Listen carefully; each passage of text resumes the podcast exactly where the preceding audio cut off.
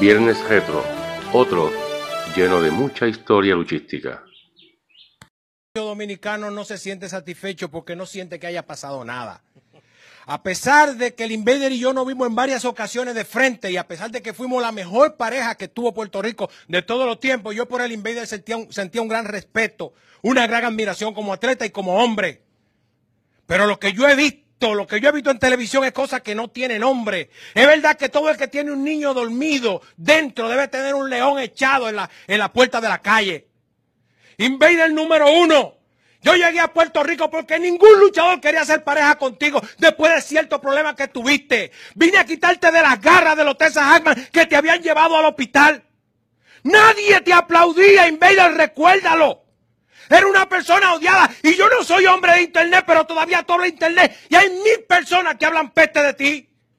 ¿Cómo después de todo lo que ha sucedido, todo lo que hemos corrido dentro de la lucha libre, te veo yo a ti en televisión humillándote, pidiéndole limosna al pueblo de Puerto Rico, pidiéndole perdón a los luchadores que te dieron la espalda.